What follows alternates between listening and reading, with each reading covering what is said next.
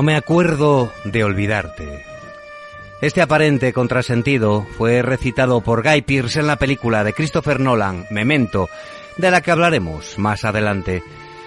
Los que cada semana hacemos cinómanos habituales, trabajamos para que todos vosotros, los que estáis recibiendo las ondas hercianas de APQ Radio, recordéis no olvidaros de escuchar los jueves por la noche este extraordinario programa de cine hecho entre amigos.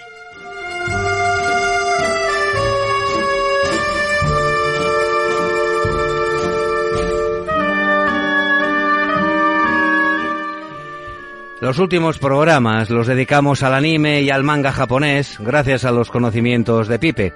Y para completar la trilogía sobre el imaginario catastrofista nipón, hoy nos acompaña un cinómano debutante. Quique Martínez es un enamorado de la cultura del archipiélago que expondrá vida y obra del monstruo que más veces ha destruido el Japón, Godzilla.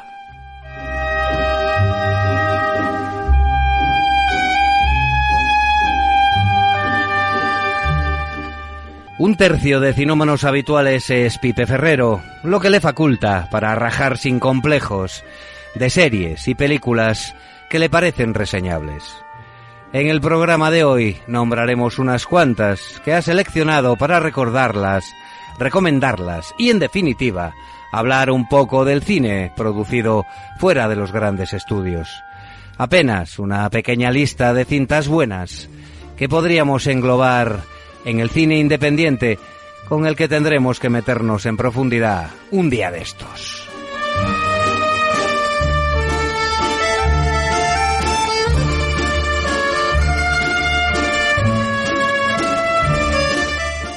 Las primitivas tribus que formamos los países tenemos nuestra, nuestra propia cultura bien heredada, copiada o influenciada por invasores o vecinos.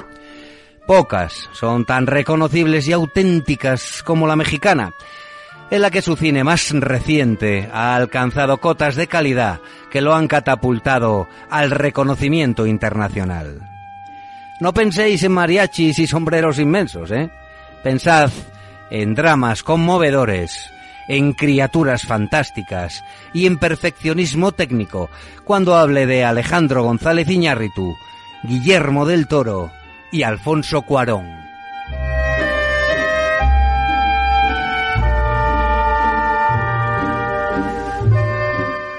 Procuraremos no enrollarnos, como siempre, y así poder recomendaros series y películas en nuestra sección cinómana habitual.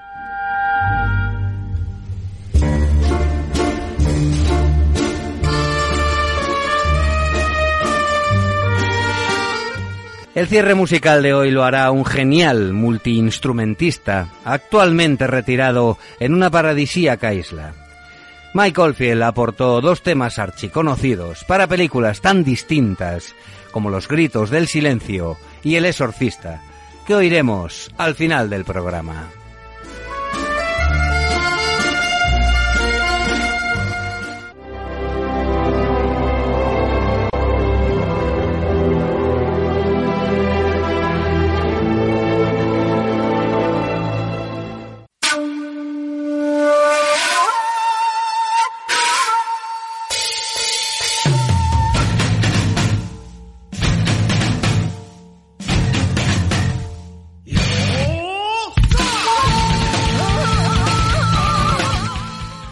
Godzilla y sus amigos, conocidos en Japón, bueno, pues por hacer, por haber protagonizado una burrada de películas desde 1954. Bueno, pues hasta ahora mismo, porque está pendiente de estrenar otra en la que el propio monstruoso se va a, enfrentar a King Kong. Bueno, el caso es que, como yo no controlo mucho de esto, tenemos, como decía en el sumario, a, pues a una persona que va a hablar de este monstruoso monstruo y sus amigos y que se ha acercado a APQ Radio para aclararnos todo el mundo imaginario de, Godzilla y sus amigos. Es Quique Martínez. Buenas noches, Quique. Hola, buenas noches, Jesús.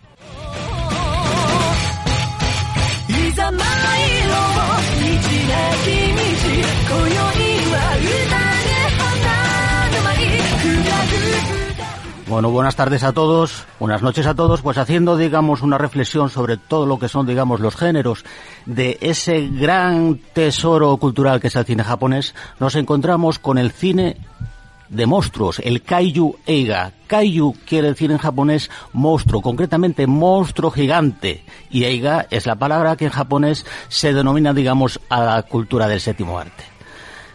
Japón, Japón en, en la entrada, digamos, de la, del, siglo XX con la Revolución Meiji llegó, digamos, a, a la modernidad eh, al igual que el, que el resto de Europa. Eh, mm, podemos encontrar una cosa muy muy clara, digamos, en Japón eh, que puede, digamos, definir por qué en este país se definió, digamos, un estilo de, de cine como el kaiju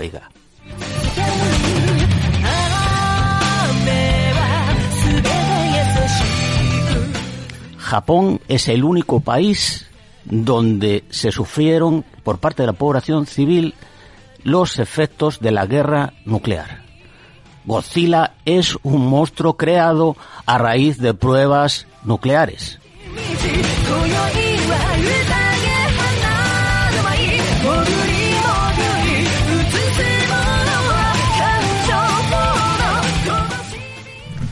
El término kaiju lo podemos englobar dentro de otro término japonés, que es el término tokatsu. Llamamos tokatsu a todo tipo de películas o series, siempre de acción real, en la que encontramos, digamos, un uso intensivo de los efectos especiales.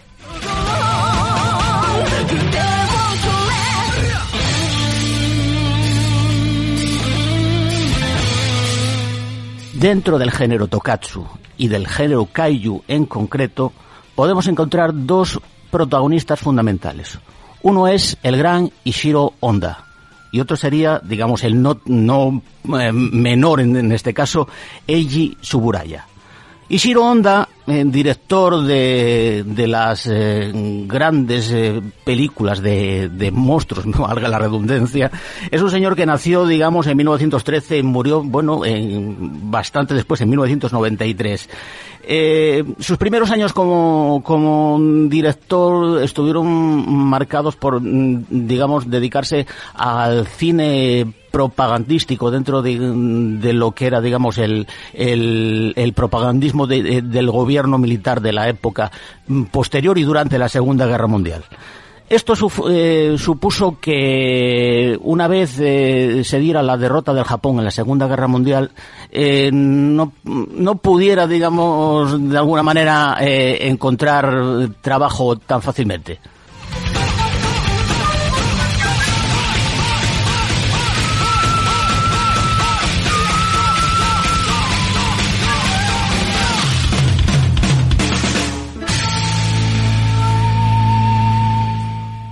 Un elemento que supuso, digamos, un punto de inflexión en la carrera de Ishiro Honda es cuando en 1936 se encontró con una película que lo marcaría para siempre. Y era, digamos, ni más ni menos que, que King Kong, al que has hecho referencia anteriormente, Jesús. Eh, y que precisamente eh, hay una cosa que, que es eh, muy simpática. Estamos pendientes del 31 de, de marzo del estreno de King Kong contra Godzilla. Mm. Pero es un remake. Es un remake, sí, sí. Exactamente, es un remake de, de, precisamente de una, de una película del propio Honda, del 62. Hablaremos de ella a continuación.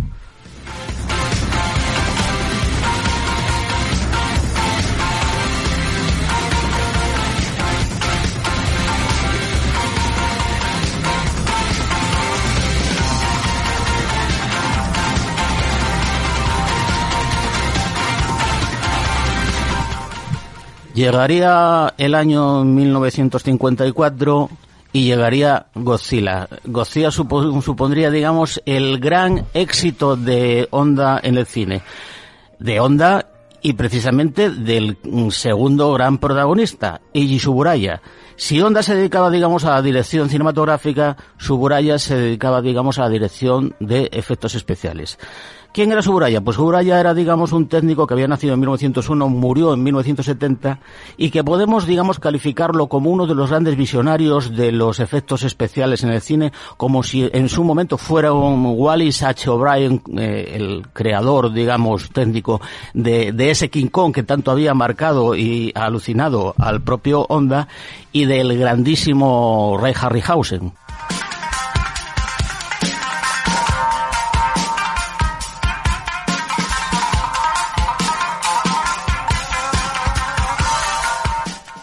Suburaya no solo haría, digamos, un montón de, de, de Seiga, eh, él solo, él en compañía de Honda, sino que incluso colaboraría con grandes directores, digamos, de la escena japonesa como, como mm, el gran Mikio Naruse, o, o, por ejemplo Hiroshi Nagaki, el gran Hiroshi Nagaki, en cuya película Los Tres Tesoros tiene un, digamos, el, desarrollo de un monstruo, de un, de un dragón, una serpiente de tres cabezas, que es absolutamente fantástico y que mm, realmente recuerda a estos monstruos de Harryhausen que nos encontramos, digamos, en películas tan bellas como, como Furia de Titanes y, y, y, y las de y las de Sinbad, no sé si os acordáis de las de, las Sí, de. Sinbad de, Sí, sí. de Harryhausen. Claro que sí, que son una especie de, de estos que están animados en slow motion, ¿no? Sí, exactamente. Es una especie, digamos, de animación. Eh, jugaba un poco con la, la, la animación, eh, digamos, con muñecos, muñecos articulados. O incluso ya prescindían de la, de la animación y sobre, digamos, sobre un disfraz había un señor dentro, directamente, digamos, del, del monstruo. De. Esto daba, digamos, al Kaiju Eiwa, eh, eh, cierto toque, digamos, eh, eh, naif, vamos a llamarlo de alguna manera, eh, que no dejaba, digamos, de darle, digamos, una, una pátina de, de mm, inocencia o, o- o una ci- cierta frescura que hoy por hoy mm, Sí. puede resultar hasta delirante en Sí, algunos casos, pero pero eh, eh, en su momento era absolutamente espectacular. Quiero decir, todos quedamos, ah, digamos, eh, alucinados. Yo, mm, concretamente, igual que Onda, cuando era pequeño, yo mm, eh, me acuerdo de quedar absolutamente aterrorizado cuando vi por primera vez en la encina King Kong. Y Quique, Vamos. ¿qué nos tienes que decir? Porque lo que, de lo que estás diciendo a colación, yo también me sorprendí mucho cuando vi una polilla gigante y una tortuga voladora. ¿Qué nos Bueno, tienes que decir de eso? eh, Que eso es una obra, digamos, de onda, de onda y de y de y de Suburaya. El tema de la de, de- de la polilla, concretamente la polilla Mothra, pero no así el tema de la tortuga. ¿Por qué? Vamos a ver. Tanto eh, eh, Honda como Surubaya estuvieron trabajando durante toda su carrera para, para una de las grandes productoras y distribuidoras cinematográficas de Japón, que era la Toho. La Toho tenía, digamos, como quien dice, su, su competencia dentro del archipiélago nipón, que era la Daiei.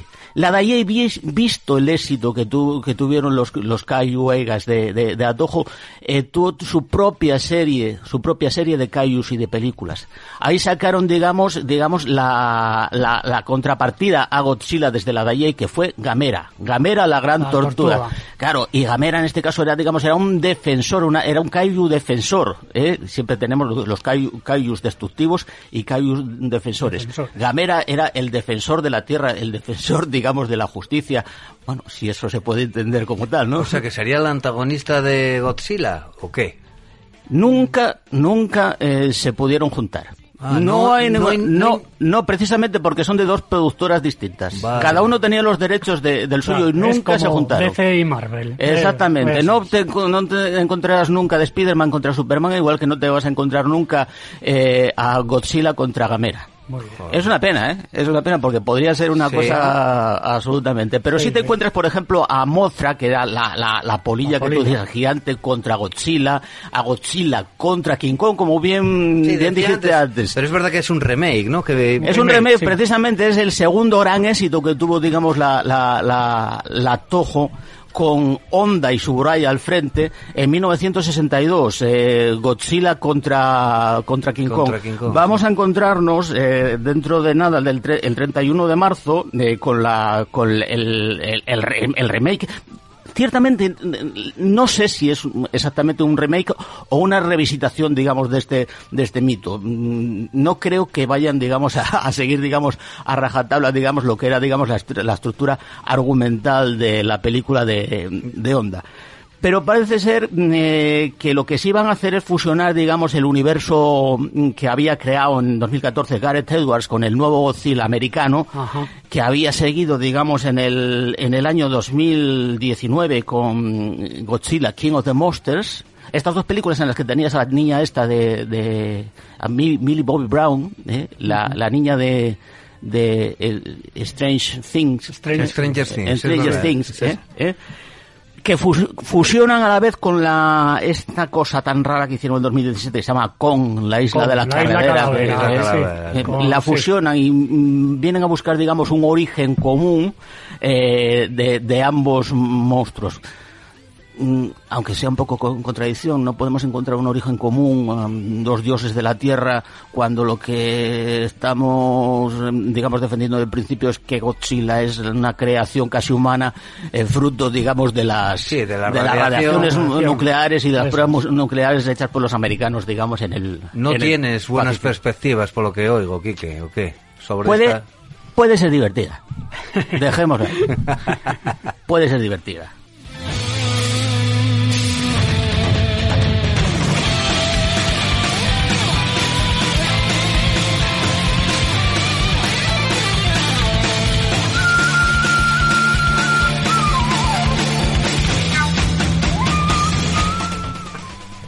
Pues nos encontramos con otros kaijus de la, de la Toho con, y con otros monstruacos que nos, nos presentaban los dos protagonistas de los que hablábamos antes, eh, Ishiro Honda y Eiji Suburaya.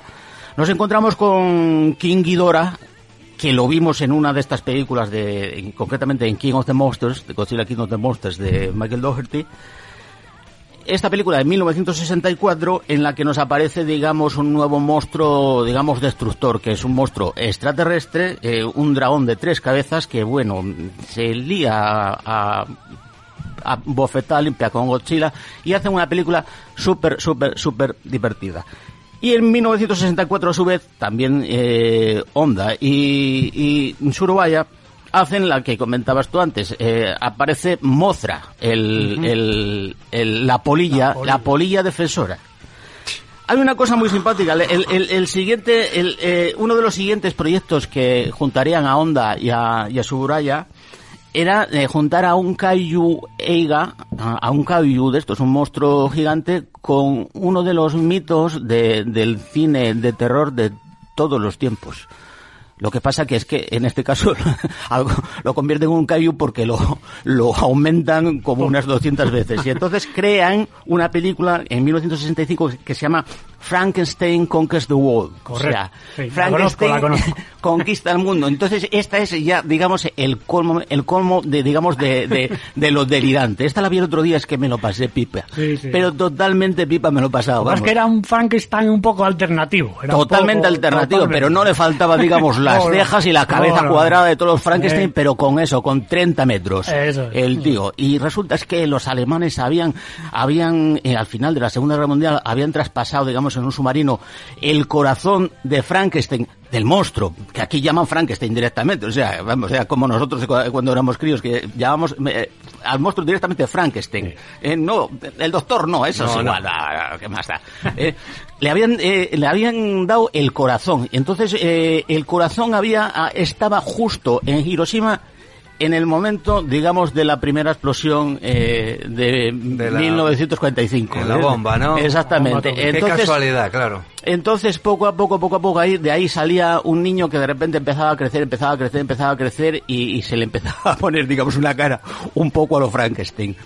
Lo delirante es cuando, aparte de este, de este niño monstruo que anda por ahí destrozando cosas, aparece otro monstruo eh, más grande, con, que, es un señor vestido, eh, vestido con el traje de monstruo, y, y- y ver, digamos, a Frankenstein dándose bofetadas con, con una especie de, una especie, digamos, de camaleón con cuernos es absolutamente, a- absolutamente eh, divertido. Sí, Vamos a es así, genial. ¿eh? Es que es que quería apuntarte yo, porque es genial. Es como un romanticismo. Tiene esas películas, ¿no? Que se aprecian claramente. Que dentro del monstruo está un señor, está un figurante, ¿no? Es, es- es genial. ¿De qué años está del monstruo? Del 65, 1965. Un año estupendo, diría yo. Ya te digo.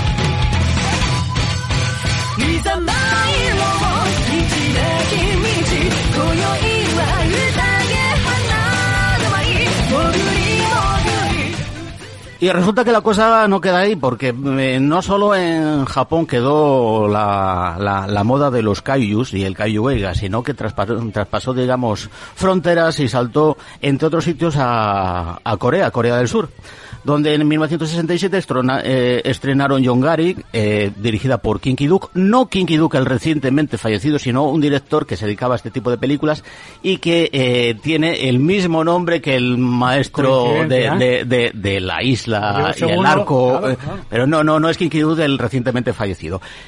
Pero ¿dónde está la anécdota? La anécdota es que ¿dónde o, eh, en qué país os, eh, os imagináis que pueden hacer una película de monstruos aparte de Buf. ¿Películas de monstruos aparte de en Japón? Pues no sé, en Estados Unidos, por Mira, ejemplo. te lo voy a decir, en Corea del Norte. Ah, bueno. Corea del Norte. Buah. En Corea del Norte, nada más y nada menos. En de Corea Kim- del Norte Jong, ¿no? tienes. No, no, en Corea del Norte y- tienes en 1985 una película que se llama Pulgasari, ¿eh? hecha en, copora- en, digamos en, en coproducción con, con Japón, dirigida por un señor que se llama Shin Sang-ok, y en el que encontramos, digamos, en la producción ejecutiva a un señor que se llama Kim Jong-il. Coño. Takata, Taka. ¿qué te parece? Era aquí, era aquí. Era aquí. Era exactamente, producción ejecutiva. Pero, eh, eh, eh, ¿sabéis la historia de, de esta película? No. Bueno, eh, el director Shin. Sang-ok eh, fue secuestrado en Hong Kong eh, por los servicios secretos de Corea del Norte por orden expresa del señor Kim, eh, Que Kim Jong-il, que le gustaba mucho el cine y quería tener una, una Sí. producción, digamos, nacional. eh, tal. No era presiden- presidente todavía, en ese momento el líder de, de Corea del Era Norte el era, su, padre. era El su padre, padre, Kim Il-sung. ¿eh? Pero eh, eh, secuestraron y llevaron para tener, digamos, en el 78, para tener haciendo películas a este señor que estuvo haciendo películas hasta en 1986, donde eh, logró escapar y pedir asilo político en la embajada americana en Berlín. Y Pobre hicieron, hicieron una magnífica película, coño. La verdad, hicieron una magnífica película que se llama Pulgasari. En este caso es un, un monstruo, un monstruo que se dedica, digamos, a, a ayudar a los campesinos contra eh, unos malvados eh, señores eh, feudales que se dedican, digamos, a explotarlos. Bueno, más o menos. Pues hay eh, el- una magnífica producción en la que encontramos, digamos, en las batallas finales con el monstruo y los campesinos en la revuelta, al ejército norcoreano eh, haciendo de figurantes y de extras. Pues esto es lo que tenemos y otro día igual hablamos un poco más del Cayo Vega. Sí, sí.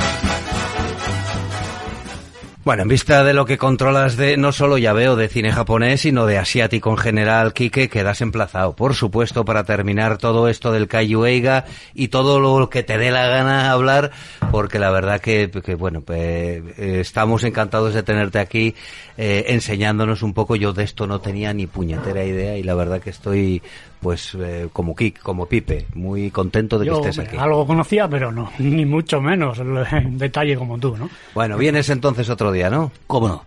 Muy bien.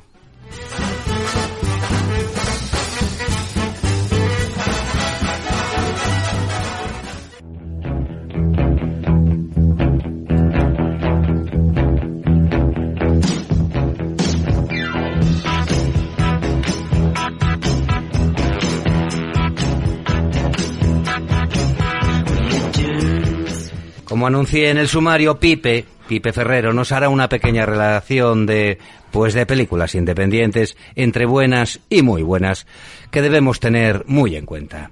Buenas noches, Pipe, ¿qué nos traes, tío? Hola, buenas noches de nuevo, Jesús.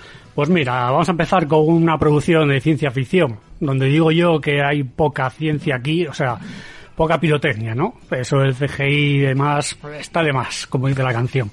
Como es Moon, del 2009, protagonizada por Sam Rockwell, actor infravalorado, a mi punto Y el de ver, también. no lo sé. Sí, sí. Un poco, tampoco es que sea un De Niro, pero bueno, es muy buen actor ha hecho numerosos registros diferentes, intercalando cine comercial con cine independiente. Tenemos varios títulos como Celebrity de Woody Allen en el 98, La Mía Verde en el 99, Guía del Autostopista Galáctico del 2005 y tres anuncios en las afueras, la más reciente por la que le dieron el Oscar a Mejor Actor Secundario. Sí, señor, Sam Rockwell. Sí, señor, ahí.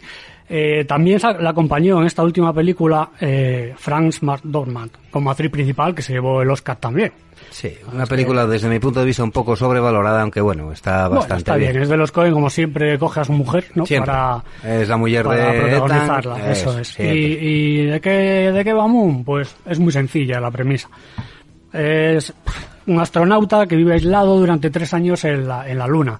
Trabaja en una explotación minera allí y está absolutamente solo. Se- vamos, se come la pantalla en su interpretación. Lo hace muy, muy bien. No lo miraron al Oscar, yo que sé, politiqueo, como otras veces hemos hablado. Porque es ¿no? un serie B, Sí, además. eso es. Entonces ahí en la luna, al final de su estancia, eh, descubre el gran secreto, ¿no? ¿Por qué está allí? Y no podemos decir nada más. Solamente recomendar que la vean, que es una película muy buena, muy original, porque es algo que no, no se había visto, ¿no? Y muy buena. eh, sí, Sí, sí, Digo. es- no, no es para todos los gustos, hay que decirlo no, no, no, también. eso también, porque eso... Eh, Bueno, la dirige Duncan Jones, a mí es un, Sí. un tipo que, bueno, a mí me gustó mucho en esta película, la verdad. Y el 90% es Sam Rockwell. Estoy de acuerdo contigo, Pipe. Eso es, eso es. Bueno, mira, podemos continuar con una producción alemana, Goodbye Lenin, de 2003. Una comedia dramática. Nos cuenta un joven que interpreta a Daniel Brühl, Daniel Brühl, omnipresente en los últimos años, y, y la trama es muy simpática. Es una película, es una comedia que Daniel tiene que hacer todo tipo de peripecias para que la madre eh, no se dé cuenta, porque, bueno, vamos a contar un poquito solamente la introducción, ¿no? Sí, sí, venga. Eh, la madre tiene un, un coma. Cae en coma, ¿por qué? Porque es eh, profundamente arraigada al régimen, ¿no? Que imperaba en Alemania aquel entonces y ve a su hijo en una manifestación en contra del régimen. Entonces se desmaya, se desmaya, tiene un infarto que entra en coma. ¿Cuándo sale del coma? Cuando la Alemania está reunificada. Tiraron el muro, y Alemania es capitalista, ya, o sea, entiendes, ¿no? Entonces, ¿qué pasa con la madre? Pues que está muy delicada, le dice el médico que no puede llevar más sustos. Pues Daniel hace todo, vamos, todo lo que podáis imaginar. O sea, todo, todo, todo. Le lleva productos que no existen, o sea, le cambia decorados, contrata gente para, para que no se dé cuenta la madre de esos cambios, ¿no? Es una película, está muy bien, es muy simpática, hay que verla. Hay que verla. Yo, yo la vi, me gustó mucho. eh, hay un par de películas por ahí antiguas que se parecen un poco a esto. Eh, la temática no recuerdo los títulos, quizá para un próximo programa. Pero Goodbye Lenin es una comedia, una comedia con pozo, diría Sí, yo, sí, es ¿eh? una Y- comedia con... y con unas situaciones cómicas que, que Pero- además son dramáticas a veces. Eso es, es cómica, pero... Lo dramática. Y esa escena Tiene- cuando ella está en la cama todavía después de salir de la UBI y ve como, como descuelgan un enorme Ah, el cartel, de Coca-Cola. Sí, ese cartel lo hicieron con un helicóptero, fue de verdad, no está hecho eh, por ordenador esa imagen. Esa imagen, Sí, mira. sí, sí. Muy bien. Está muy bien. Y bueno, mira, para continuar, otra producción de ciencia ficción sin fuegos artificiales, como es Gattaca. Oh, Gattaca, qué buena. Gattaca del 97, ¿no? Está, Gattaca está ambientada a una ciudad futura en la que la mayor parte de los niños son concebidos in vitro y, y hechos a la carta. Es más, no hay niños con defectos en ese mundo hipotético. No sé si iremos hacia ahí o hacia dónde iremos. Yo viendo los Pero- gobiernos que hay, no. No, pero- no vamos hacia ese, vamos hacia el contrario. Bueno, viendo lo que hay, estoy contigo. Aquí Vincent, que lo interpreta Ethan Hawke, es uno de los únicos, de los últimos ya, niños concebidos por el método tradicional. O sea, ¿y, y qué pasa? Que nace con un defecto, ¿no? Que- con una enfermedad cardíaca que le dan de vida unos 30 años. Entonces este niño, pues es un, ya es un ciudadano de segunda o tercera clase. Está inevitablemente supeditado a, a- trabajar de, de barrendero, de, de lo que sea, de cortar césped, de lo que sea, mientras su hermano mayor es perfecto. Perfecto y eh, pertenece al grupo... De élite. eso es, al grupo de élite de la sociedad. Entonces, ¿qué pasa? Pues que Ethan Hawke no se conforma, no se conforma, no... Y él quiere, quiere hacer un viaje espacial. Desde niño sueña con viajar al espacio, pero sabe muy bien que nunca será seleccionado por el defecto que tiene. Entonces él, bueno, pues hace todo lo posible, bueno, hace mil cosas, ¿no? Ahí aparece un Jude Law que juega un papel vital en la película, ¿no?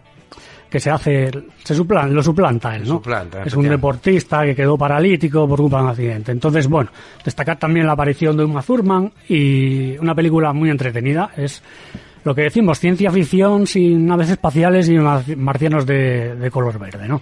Así es. Eh, la dirige Andrew Nichol, un tipo que, bueno, tiene, tiene un poco de todo. Yo destacaría de este tío de Andrew Nichol, ya que hablaste de Gattaca, que es una película increíble y que tenéis que ver aquellos que no lo hayáis visto. Estamos hablando, como dice Pipe, de una película del 97. Pues Andrew Nichol hizo lo último o lo penúltimo bueno que hizo Nicolas Cage, una película que os recomiendo también, El Señor de la Guerra, Sí, de yo- 2005. Yo diría lo penúltimo porque para mí hizo dos, El Señor de la Guerra y Living Las Vegas quizás. Que, que- Sí, y, bueno, no, y bueno, asesinato no. en 8 milímetros. Bueno, quizá. también, sí. Bueno, y el coronel, teniente corrupto, no sé, yo creo que sobreactúa un no, poco. Ahí, teniente Yo creo que sobreactúa un corrupto, poco, ¿eh, teniendo- Quique? no, teniendo- sobreactúa, ¿eh?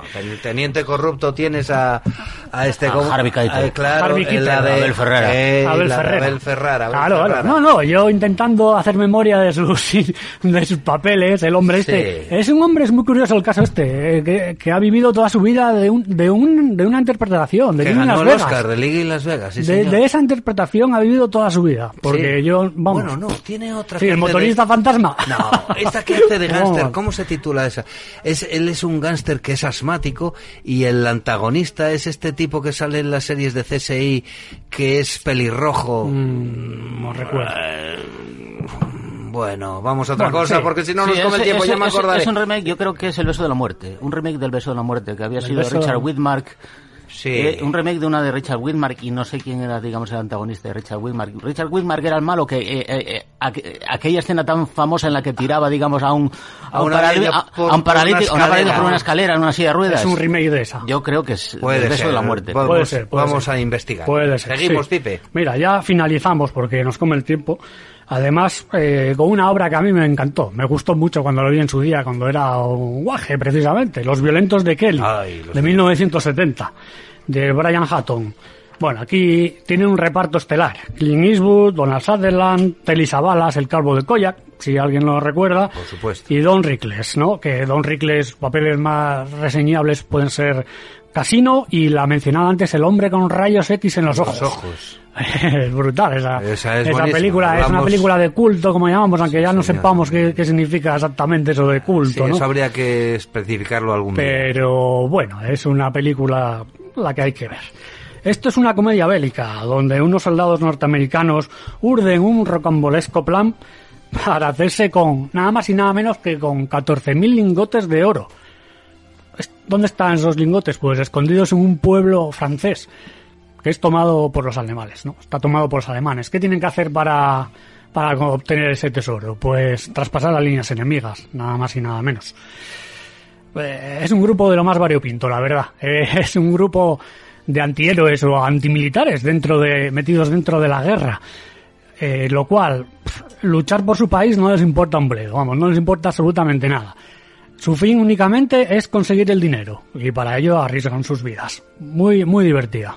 Sí, esta película tiene dos curiosidades. Eh, Una eh, está rodada casi toda en Yugoslavia porque todavía quedaban allí Shermans, que son Ajá, los, los tanques, que salen sí, en la película. Son auténticos. Uno Sí, lo sí, dirige, uno lo conduce Donald Sutherland. Donald Sutherland para mí es, vamos, el, es el, careto que el tiene, alma de la película. Es, Este- más que más que Clint Eastwood. Sí, más, más. Y otra cuestión, yo mm, lo supe cuando la vi la tercera vez en, en uno de los programas que ponen por las tardes en las cadenas de televisión.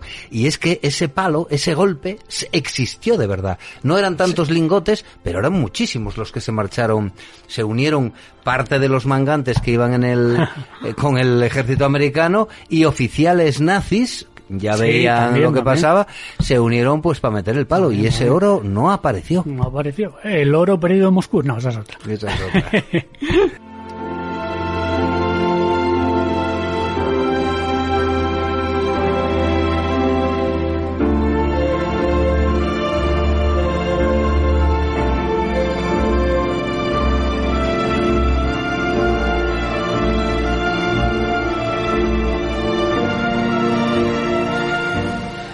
Para terminar, una última rápida, aunque esta película podemos hacer un especial tranquilamente como es Memento. Oh. Memento es una película no apta para todos los estómagos porque la gente, hay gente que se cansa y la deja a la mitad. Es una película, bueno, todo comienza por el principio, ¿verdad? Todas las cosas comienzan por el principio, pues Memento no. No. Memento comienza por el final. Es, es una sucesión de flashbacks continuos, ¿no? Que protagoniza Guy Pearce muy acertadamente, hace un papelón, a mí me encanta. El mejor Me de su me carrera encanta. junto con Los Ángeles Confidencial. seguro. Me encanta, me encanta. La película, claro, es una paranoia, como no, de Christopher Nolan, ¿no? De, de 2000. Sale también Carrie Ann Moss, para situarnos Trinity en Matrix, y Joe Pantoliano. Es, eh, este último es un investigador de una agencia de seguros que, y mm, intenta como aprovecharse, ¿no? Del protagonista. Entre él y ella hacen una cosa, él no recuerda nada, lo apunta todo, se lo tatúa en el cuerpo. Intenta esclarecer el asesinato, un asesinato, ¿no? De, y es muy interesante, lo que eso sí, eh, os puede explotar la cabeza un poco. Mejora con su segunda visualización, quizás. duda, sí. Y tercera, y cuarta, y quinta, y sexta. O sea, porque cada vez que la ves, pillas un detalle nuevo. O sea, Sí. es una película muy buena. Muy buena. Me encantó. A mí también y junto con... Bueno, a ver, iba a decir Tenet, no. eh, Uy, Tenet. no, con Insomnio. Eh, Insomnio. Insomnio para mí, También. junto con, con estas, son las dos Sí, mejores de- películas de Nolan. de pero Nolan. Bueno, eso por bueno, no hay que olvidar la trilogía de, de Batman, evidentemente. Ah, bueno, no, Eh, claro, claro, Caballero eso. Eso es un buen, ¿Tú opinas apunte. lo mismo, Quique, o qué? Sí, totalmente yo de creo acuerdo que con vosotros. también. Además, yo creo- me- recuerdo recuerdo que, que Guy Pearce, eh, digamos, eh, ponía posits eh, en todos correcto, sitios. correcto. Pues es absolutamente recomendable para ver esta película. para reconstruir después y sacarle, digamos, eh, Muy buen apunte, Quique, muy buen apunte. El que quiera sacarle ju- jugo a Memento, hay que poner posits.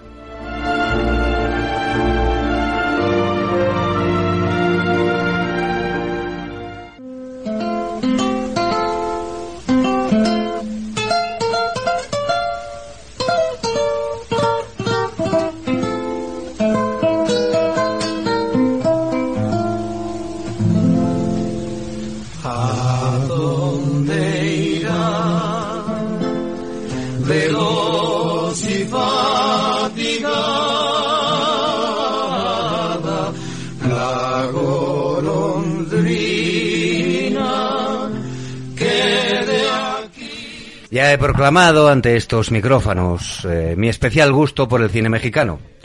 No tanto el producido en ese país en los años 40 y 50, que es la auténtica era dorada de esta industria en la que se construyeron además los estudios autóctonos que produjeron grandes películas como las del maestro Buñuel, entre otros. No, esta vez no. No voy a hacer una retrospectiva y aturullaros con fechas y nombres.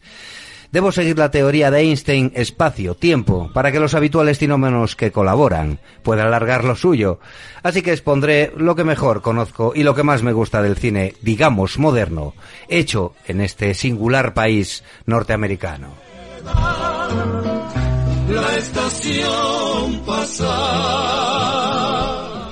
Voy a centrarme en los tres eh, directores mexicanos con más éxito, ¿eh? Alejandro González Iñárritu, Alfonso Cuarón y Guillermo del Toro.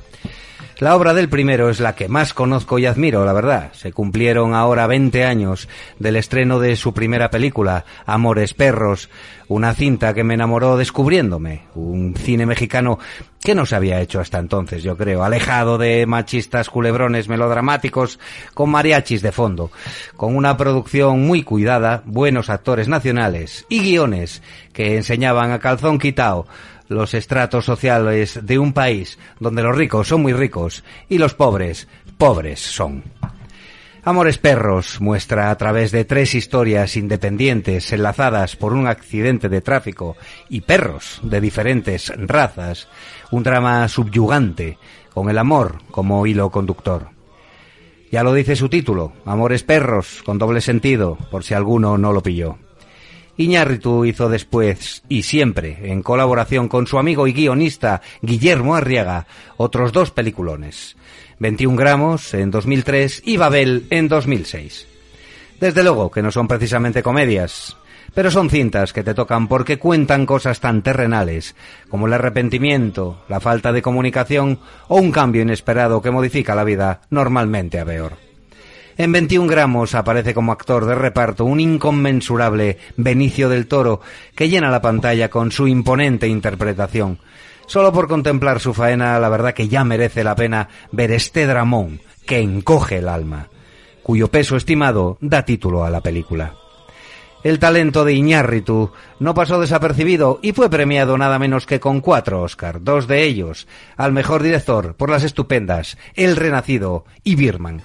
Esta última, bueno, aclamadísima por la crítica como la mejor en la carrera del mexicano. Yo siento discrepar. Aunque Birman mejora en su segundo visionado, no me atrapó su surrealismo ni su supuesto humor negro.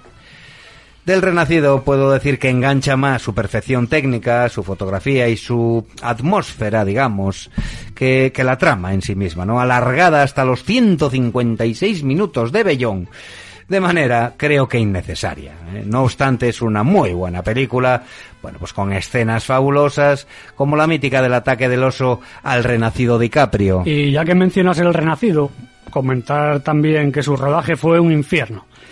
El director estaba encima de cada insignificante detalle, negándose a rodar con luz artificial y a usar croma. Y debido a eso no les dio tiempo a terminar en el plazo, teniendo que desplazarse todo el equipo por el deshielo desde Canadá a Argentina. Fíjate que el presupuesto inicial era de 60 millones de dólares y subió nada más y nada menos que a 135. O sea, más del doble. Y DiCaprio llegó a decir que fue la película más dura que rodó en su vida. Tuvo que llegar, fíjate qué cosas hizo. Comió hígado crudo de bisonte, siendo él vegetariano encima, ¿eh? O sea, el director lo quería así y así tenía que ser. Tuvo que aprender a hacer fuego en la nieve, decir frases en dos idiomas indios diferentes, aprender a disparar un mosquete, estudiar con un médico especialista en técnicas de curación antiguas y hasta meterse en agua helada y rebozarse por el hielo y nieve infinitas veces. No, la verdad que daba pena ver cómo quedaba DiCaprio. A ver, tampoco cobra lo mismo que yo y por lo tanto puede hacerse, digamos, un poquitín el, el sacrificado. No le iba a pasar nada. No le iba a pasar nada.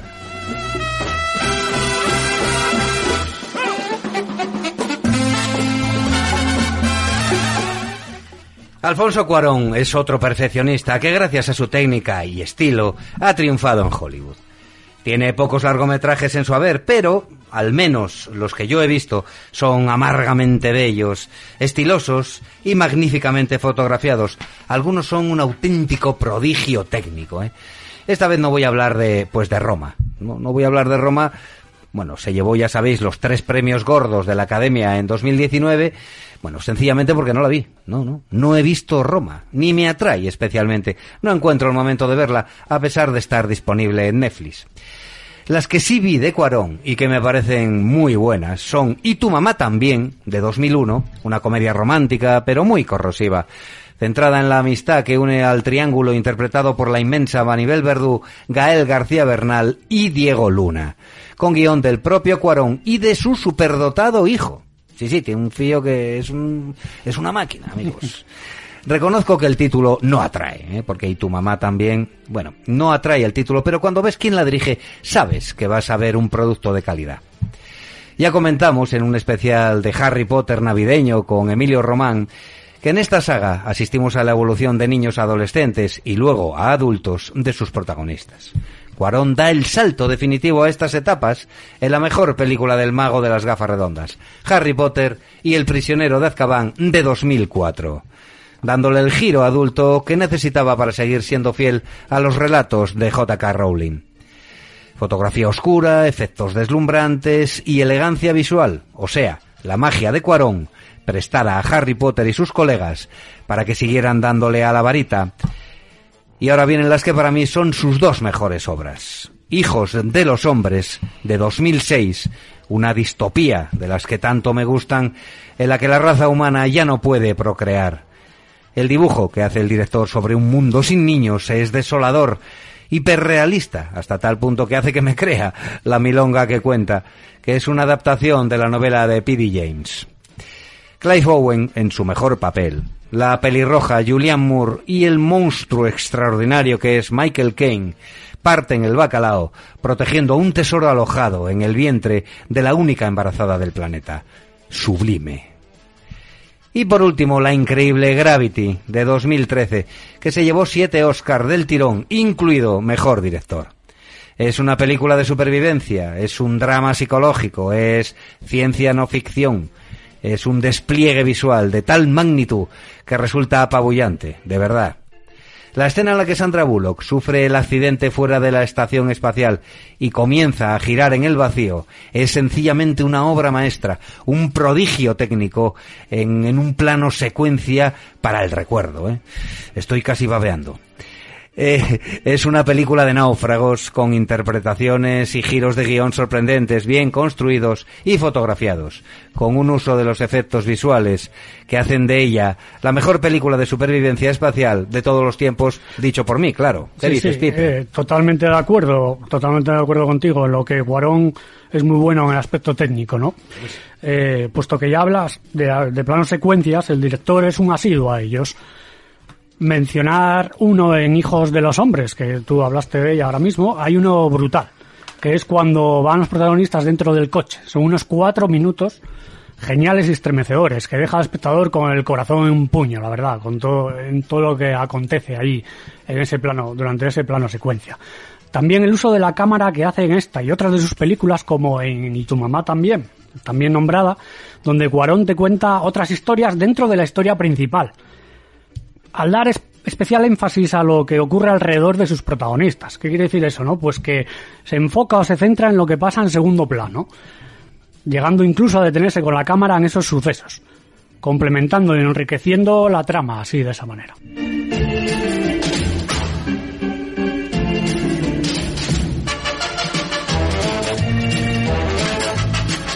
¿Cómo vamos? Vamos mal de tiempo, Pipe, vamos mal de tiempo. De hecho, eh, voy a dejar a Guillermo del Toro, que, que además es eh, la parte más extensa de la que quería hablar hoy en este comentario de cine mexicano. Perfecto. Y vamos a pasar a estrenos y recomendaciones. Fran, por favor.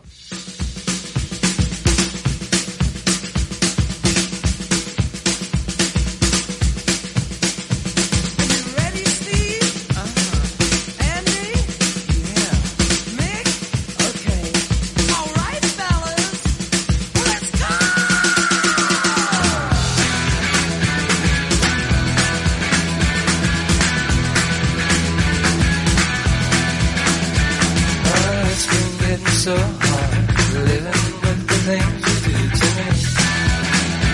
Oh, my things are getting so strange. Bueno, vamos a recomendaros tres películas o tres series, una cada uno de los que estamos sentados en las mesas de APQ Radio delante de estos maravillosos eh, micrófonos verdes. Claro. Pipe, por favor.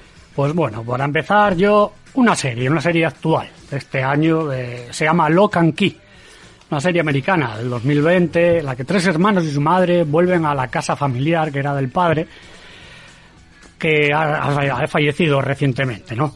La casa es una mansión. eh, su padre vivió allí de niño y ellos, los niños, empiezan a encontrar unas llaves, unas llaves que los transportan a un mundo de magia y aventuras. Está basada en una colección de cómics, esta serie, ¿no? Y fue filmada entre Toronto y Nueva Escocia, Canadá. Es básicamente una serie americana de institutos, en lo que estamos acostumbrados a ver, las películas de, De institutos de adolescentes americanas, pero, pero, pero, se, rem- se, se sale de esa línea un poco porque es un poco diferente, ya que entra en juego la magia y las aventuras de estos chicos, ¿no? A mí me recordó viéndola un poco a Los Cinco de Neil Brighton y a Scooby-Doo. Es como una mezcla. Entonces, bueno, es una serie divertida, amena, eh, muy aconsejable para los chicos de la casa. Muy bien.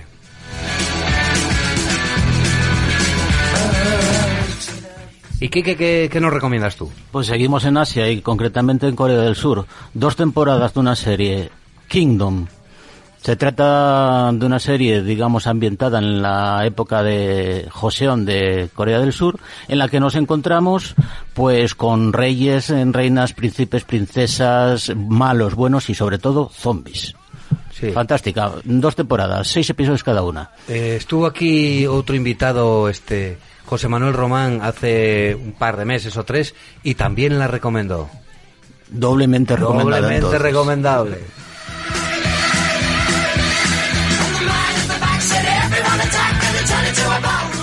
El consumo de pornografía sigue siendo un tema tabú en nuestro, en nuestro país, en nuestra sociedad.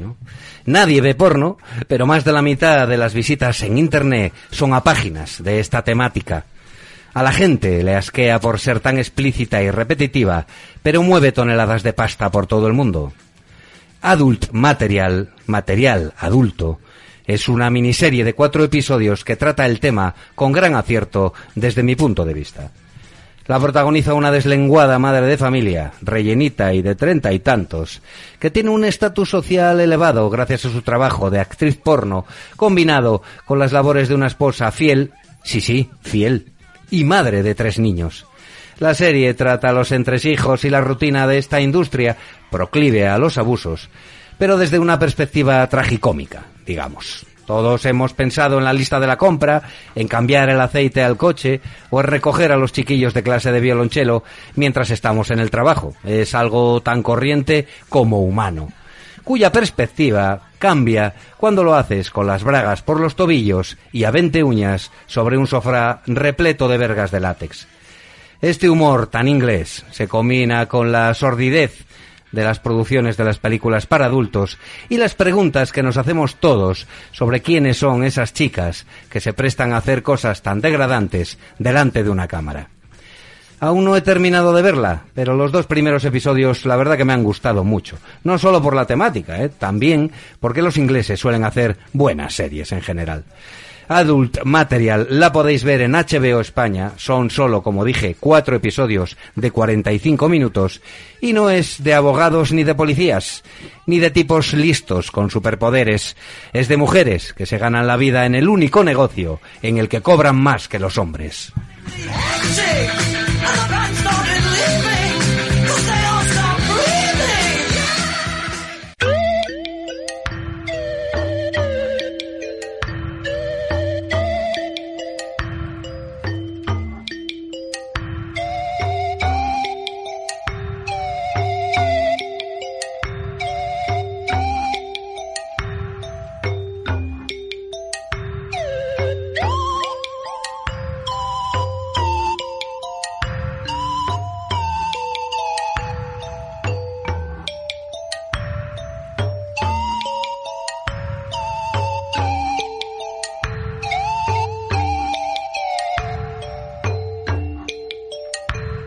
Michael Field es un genio de la música capaz de hacer sinfonías o éxitos pseudopasteleros sin inmutarse. Su inconfundible música ha sido colocada en películas que son historia del cine, algunas. En mi antigua y escasa colección de vinilos conservo las bandas sonoras, bueno, pues algunas conmovedoras, como esta, que estáis escuchando por realista, que pertenece a los gritos del silencio de Killing Fields. A continuación, el padre Merrin bajará de su taxi para ser humillado y pringado de vómito verde por la posesa joven Megan, mientras Mike Oldfield interpreta el Tubular Bells en El Exorcista.